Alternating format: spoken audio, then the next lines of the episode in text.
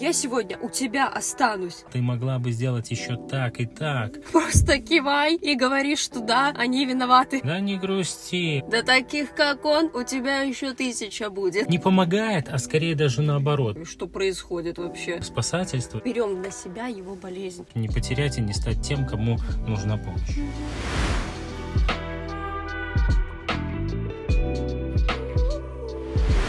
Всем привет! Это очередной, уже пятый по счету выпуск нашего подкаста, который называется «Психотерапия из электрички». Браво! Да, в этот раз я с первого раза сказал и ну, наз- озвучил название нашего подкаста верно. Сегодня у нас выпуск о поддержке, о том, как правильно поддержать и партнера своего, и близкого человека, и, может быть, даже не близкого. Я немножко говорю в нос. Белорусское лето повлияло на мой голос голос. Ладно, я предлагаю сразу начать, э, и давай вообще вот ситуацию возьмем, да? Что-то происходит с, ну, возьмем с партнером, но на самом деле неважно, партнера нужно поддержать или какого-то другого человека. Здесь будет всего пять пунктов, и первый пункт важный, самый при поддержке кого-либо, это оценить свои силы. Почему это важно? Потому что часто многие пытаются помочь, не оценив вообще состояние свое. И когда мы, например, сами находимся не в состоянии, чтобы уделить кому-то внимание, а чтобы кого-то поддержать, это правда нужно очень ну, много эмоциональных сил.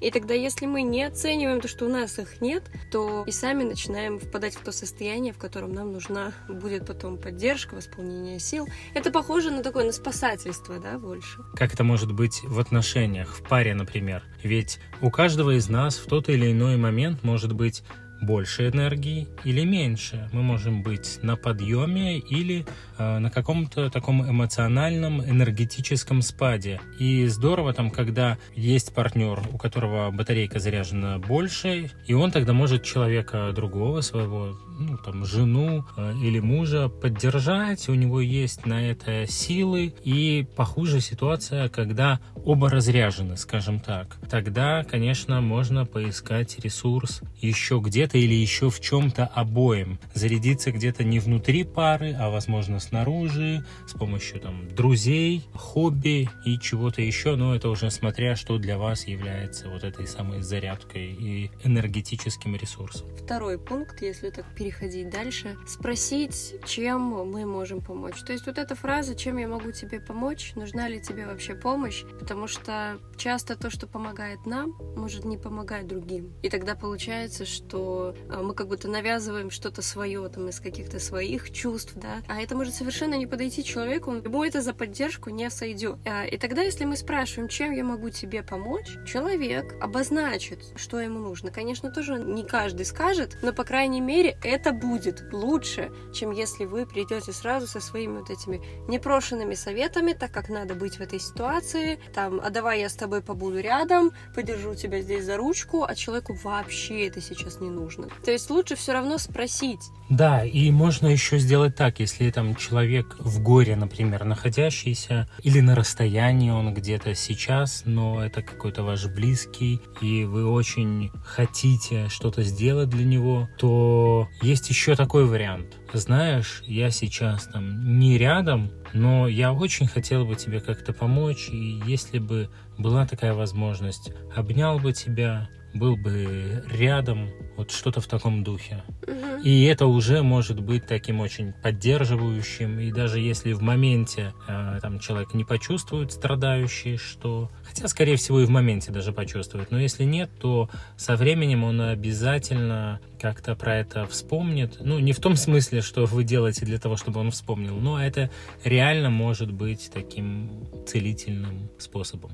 И тогда можно перейти лаконично к следующему пункту. Важно не навязываться, но обозначить, что вы рядом. То, что сказал Паша, потому что мы разные все. Кому-то, когда что-то происходит, важно побыть э, в одиночестве для начала и не выходить на связь. Кому-то, наоборот, важно отреагировать, поделиться там со всем миром, всем, что происходит, не оставаться эти, с этим наедине. Мы не можем угадать. Я побуду с тобой. Я сегодня у тебя останусь. А нужно ли это человеку, чтобы с ним остались? Конечно, конечно, в стадии сильного стресса, возможно, в какой-то несознанке, да, находится, и с ним может, правда, что-то происходить. И тогда, возможно, да, ну, смотри, какие ситуации, стоило бы там предложить свою помощь, когда такое аффективное состояние. Да, я думаю, ты, мы тут говорили и про шоковое состояние в том числе, но есть простые такие ежедневные, будничные моменты, например, вот классика, когда вечером, там, после работы, жена и муж, там, или парень, девушка, в общем, партнеры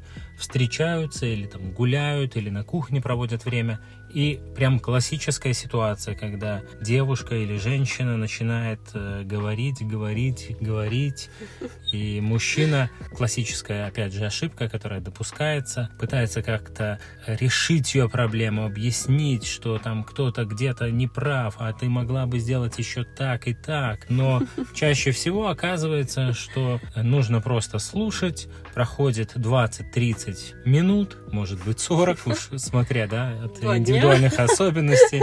Да, и, ну, может, ну, даже ты два дня не говоришь. То есть, ну, я да. думаю, 20, 30, 40 минут. В конце уже из такого взбудораженного человека жена или девушка превращается в такого спокойного, умиротворенного, даже где-то такого позитивного и веселого вашего партнера. Конечно, может быть и обратная ситуация, когда мужчине важно выговориться, но, как правило, это женщина таким способом, проговаривая, переваривает на вот психическом уровне те ситуации, которые или ситуацию острую, которая по ходу дня возникла, и это ей очень даже эффективно помогает. И вот тоже такой вид помощи. И наоборот, ты вот не уточнил, что, например, когда у мужчины что-то происходит, и он в своих переживаниях, как правило, то есть нельзя сказать, что сто процентов женщины всегда реагируют, а мужчины там всегда сидят, как э, есть выражение, в пещере, да. Все мы все равно разные, у нас э, свои особенности. Но, как правило, да, женщины, им важнее отреагировать сразу, мужчинам важнее переварить и посидеть там в себе какой-то период. И тогда ситуация другая. Приходит муж с работы, и он там загнанный в себе, молчит, молчит. У женщины что, как ты не разговариваешь? Что происходит вообще? Скажи мне хоть слово. Тут получается, что женщине может быть непонятно, если что-то случилось, что ты молчишь, что ты ходишь в состоянии, да, как говорит моя подруга, в состоянии тучки. И здесь, опять же, важно не навязываться, но дать понять, что я рядом, если у тебя что-то вот происходит. Или, опять же, то, что мы говорили в предыдущем пункте, чем я могу тебе сейчас помочь? И, возможно, тогда партнер скажет, просто послушай меня, там, в случае женщины, просто кивай и говори говоришь, что да, они виноваты, все. Или мужчина скажет, слушай, вот мне надо там побыть одному какое-то время, все окей, I love you, baby, все хорошо. И я думаю, мы говорим о том, как надо, а есть ведь еще э, такая инструкция, как делать не надо. Ну, например, не переживай, да это все ерунда. Ой, подумаешь? Не грусти. Да не грусти, ой, ё-моё. Подумаешь. Да, и вы наверняка что-то подобное слышали и чувствовали, да, что это не помогает, а скорее даже наоборот. Почему? Да потому что таким способом, таким образом ваши переживания, ваши переживания, они по сути обесцениваются. Вам говорят, не переживай, не грусти, а послание такое, твои переживания не важны, твоя грусть тоже не нужна. Ерунда. Ерунда, да. Угу. Обесценивание, и, конечно, от этого легче не становится. Тем более, что любые чувства, любые эмоции, они важны, у них есть э, там свои функции. И та же грусть, к примеру, сообщает о том, что завершился какой-то важный период, позади осталось что-то такое значительное, и важно ее тоже прожить, как-то прочувствовать, и чтобы в конце концов этот опыт полученный, который остался там позади, чтобы он был ассимилирован. Да знаешь, моя любимая, в кавычках любимая от э, родных, когда я расставалась с э, парнями. Да таких, как он, у тебя еще тысяча будет. И вот я честно не понимаю, в каком месте, какими словами эта фраза должна поддерживать вообще. Что будет еще таких, как он? Да. Или еще тысяча такого мне раз переживать? Да потому что в этот момент тебе все равно, сколько их еще будет. И ты mm-hmm. это даже представить не можешь. В данный момент идет переживания о расставании, о прекращении отношений, которые были, в которых наверняка там случалось много чего, особенно если там молодые люди, переживания эти там еще такие сильные, интенсивные, и любовь такая э, яркая, и переживания о расставании, они тоже будут очень яркими, но как ни крути. Важно, если продолжать про обесценивание, только если вас человек не попросит, да, слушай, скажи, что это фигня, у нас бывает бывает. Паша говорит, слушай, ну это же ничего страшного. И тогда я понимаю, что надо сказать, Паша, это ничего страшного, да? И тогда это как-то в тот момент будет поддерживающе. Но если человек вас не просит сказать, что это все фигня, не надо лезть со своими вот этими обесценивающими фразочками. Да, конечно, все это очень индивидуально и зависит как от конкретного человека, так и от ситуации, потому что они могут быть разного уровня сложности, переживаемости, интенсивности. И здесь, конечно, очень много переменных. Ну и, наверное, такой пятый пункт важный ну, один из таких э, самых важных, как мне кажется, сопереживать, но не сливаться. То есть, если представить, как в метафоре, что если человек, например, возьмем метафору не очень, но на самом деле она очень похожа на ситуацию, когда мы пытаемся там кого-то поддержать. Например, человек тонет, вы без ресурса, вы, может, плавать вообще не умеете. Бросаетесь в воду и начинаете его там интенсивно спасать. И таким образом сами начинаете тонуть, и тогда помощь нужна уже вам обоим. То же самое происходит, если мы сливаемся, полностью входим в состояние переживания, и нам прям плохо становится, да. Это люди больше такие зависимые входят в такое да, слияние. Да, просто. я вот сразу думаю, пример, да, какой может быть пример. Заболел родственник сильно, там есть какие-то трудности, возможно, физические, физиологические, и другой родственник, да, предположим, там мать или отец, что-то с ними случилось, там инфаркт, инсульт, они потеряли временно трудоспособность. И тогда там ребенок их, предположим, сын или дочь, сильно включается, начинает э, спасать, да, тут э, ну, слово подходящее, и посвящает себя этому настолько, что выпадают другие сферы, такие как работа, личная жизнь, какое-то свое пространство, друзья, хобби. То есть полностью погружаясь в такое спасательство, человек, по сути, теряет себя, превращается в того, в кого самого уже нужно спасать в какой-то момент. Конечно, понятно, если речь идет о каких-то там тяжелых заболеваниях, невозможно там сказать, да, пф, пойду потушу. Скорее всего, это будет уже про избегание, отрицание, да, какие-то такие Точно. механизмы будут. Но в любом случае это про то, что грань есть. Да, я скорее про то, что, конечно, ты не будешь сидеть равнодушным там и наблюдать за тем, как твой близкий человек э, там мучается, страдает, и реально нужно там какие-то шаги предпринимать. Но я говорю скорее о такой крайности, которая, кстати, не так и редко случается, когда спасая чужую жизнь, жизнь близкого человека, но все-таки чужую, не свою, можно потерять и свою в том числе. То есть, когда вроде заболел один, а жизнь меняется и так выпадает э, сразу там несколько.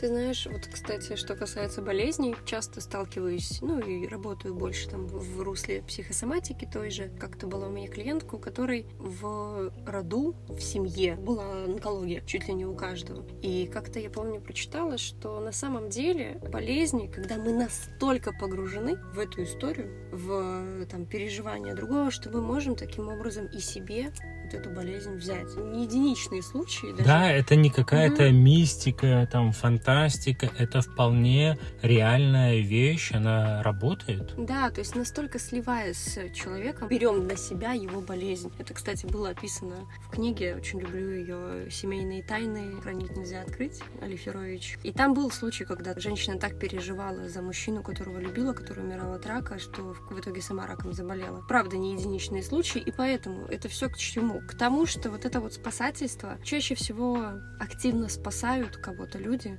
которым самим очень нужна помощь, и таким образом через кого-то они пытаются как бы да помочь себе. Да, спасти себя в конце концов, потому что активно включаясь на чужую историю, чужую проблему, э, с одной стороны можно Э, почувствовать себя каким-то значимым, нужным, полезным и так далее. А с другой стороны, можно не замечать э, собственных проблем, собственных нужд, потребностей.